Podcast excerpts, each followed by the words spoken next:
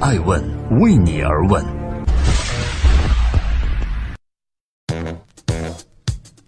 Hello，大家好，这里是爱问人物创新创富，我是爱成。今天爱问陈伟星，为什么他能够吃到区块链早餐最好吃的蛋糕呢？从去年年底开始，区块链的火爆程度愈演愈烈，尤其是代表三点钟无眠区块链群的泛成资本董事长陈伟星和金沙江创投董事总经理朱啸虎的几轮激烈观点 PK，让区块链的争议越来越大，也让陈伟星。这个几乎快让人遗忘的名字，又重新成为了炙手可热的当红人物。八零后陈伟星像一只老虎，时刻在寻找投资狩猎对象。目标出现的那一刻，他奋不顾身地扑上去，又像是一只迁徙的鸟，一次又一次的选择，又一次又一次的离开，不停在匹配适合自己的领域。由于陈伟星对人无数，所以被贴上了“耿直 boy” 的标签。而这个标签又被无数人做过无数解读，有人说看他心直口快，圈粉无数；也有人说他狂妄傲慢，不够专注。今天爱问人物创新创富，好奇的小问：到底是什么让陈伟星每一次经历都能够做到如此彻底的投入，又那么彻底的离开呢？陈伟星的回答是：对于我不喜欢的环境，要么改变，要么离开。大家好，欢迎收听《爱问人物》，我是高原。陈伟星吃到区块链早餐中最大的奶酪了吗？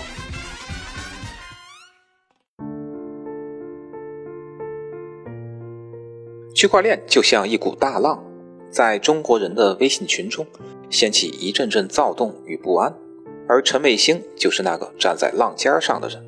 之前的任何一次创业经历，似乎都不及这次大浪疯狂。二零一五年。陈伟星创办的快滴和滴滴合并了，失去操盘权的他，也悄无声息地消失了，消失在大众的视野中。就在我们快要忘记他的时候，他却携百亿身家卷土重来，重新站上舞台上的他，是一名区块链投资人，狩猎范围极其广泛，从钱包、交易所、矿场到矿池，投资了比元链、量子链、币安、火币网。波长等项目，他几乎品尝了区块链早餐中最好吃的蛋糕。任挑一个项目都足以让普通人实现一夜暴富的梦想。那么他消失的两年到底做了什么呢？寻找信仰，在利益和信仰杂糅的链圈里，我们已经分不清谁是真的信仰粉，谁是披着信仰的投机者。在这个改变生产力与生产关系的基础上。有人在投资未来，也有人在投机现在。陈伟星则以信仰者自居。他说：“我对区块链感到激动，是因为以前一直解决不了的困惑，可以找到赖以解决的技术手段了。真正的信仰者绝不割韭菜，也不当韭菜，只有卖的才是韭菜。”他还说：“自从找到了区块链，酒也戒了，女朋友也不要了。”淡出的两年里，他拒绝了所有媒体的采访，到世界各地拜访各种奇葩，拜读各类经济学著作。二零一八年春节，在三点钟无眠区块链的微信群，陈卫星开始怼天怼地怼笑虎，将凯恩斯、哈耶克信手拈来，言语中充满宏观经济学和货币经济学的理论。阿里巴巴的曾明都称赞他宏观经济学底子好。土木工程专业出身的他，俨然成了民间第一经济学家。陈伟星认知的逻辑是先思考经济和金融，再用金融和逻辑来理解比特币，最后理解区块链技术。实际情况中，他的创富逻辑却不是递进式的，而是发现一个新事物，先投资一圈，再摸透它，这就是抢占先机。陈伟星的身份。在传统投资人和区块链投资人之间转换，如果不是因为区块链把他捧成众人瞩目的明星，也很少有人知道他在传统投资领域里已经闷声发着大财。二零零六年，他创立了范成科技；二零一六年，又成立了范成资产。陈伟星先后以个人名义和泛城资产的名义投资了不少的企业，他的投资领域极其广泛。从互联网金融、人工智能、智能出行到区块链，消失的两年，除了布局一些投资，陈伟星似乎也找到了信仰。区块链是我的信仰，我将活在新时代。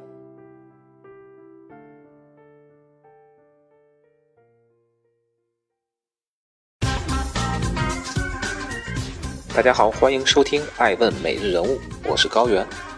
为什么要选择一次一次的离开？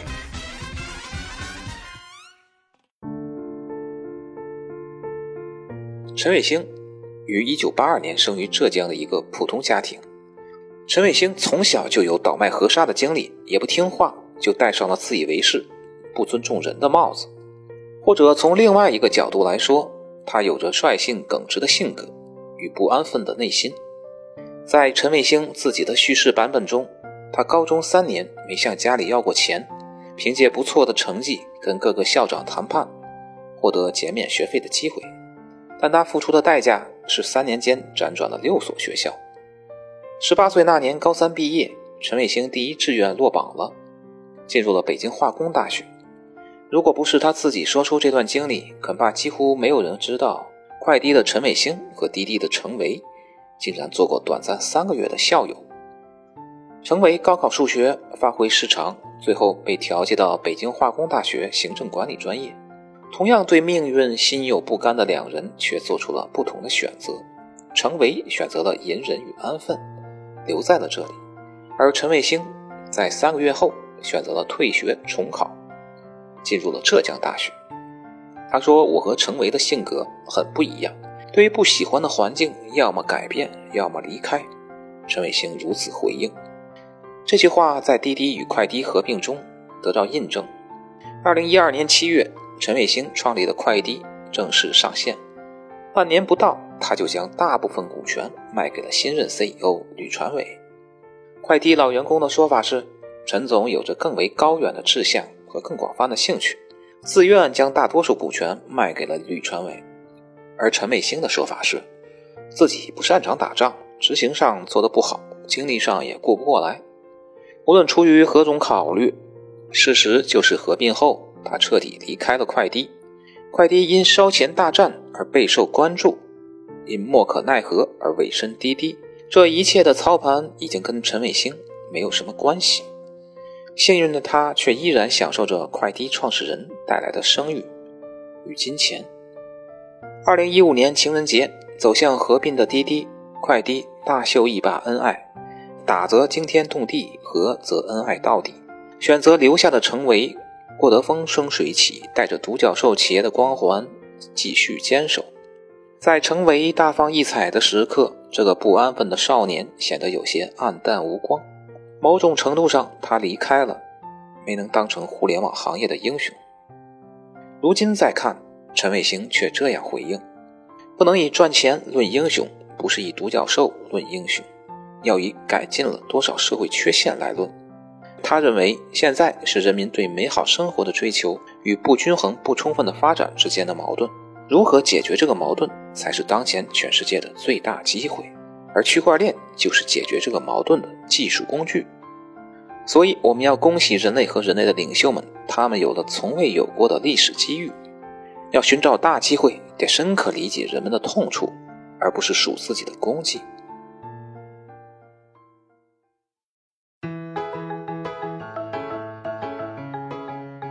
在今天爱问人物创新创富的最后，我想说，无论是从传统投资人的身份切换到区块链投资人，还是从互联网创业者蜕变成区块链的投资者，陈伟星都不停的在适应变化，遇见未来，也在投资未来。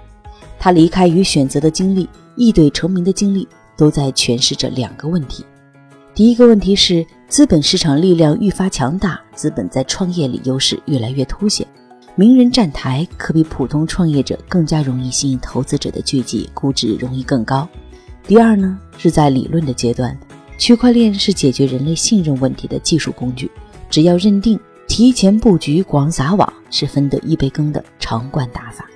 就像当年的硅谷一样，区块链可能创造了人类的另外一个上升空间，但看到上升空间的资本开始大量涌入，涌入的速度远快于技术发展的脚步。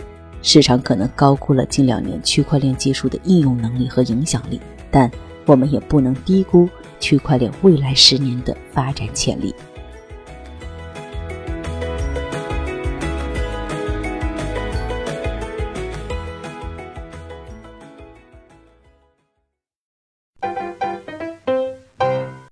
爱问是我们看商业世界最真实的眼睛，记录时代人物，传播创新精神，探索创富法则。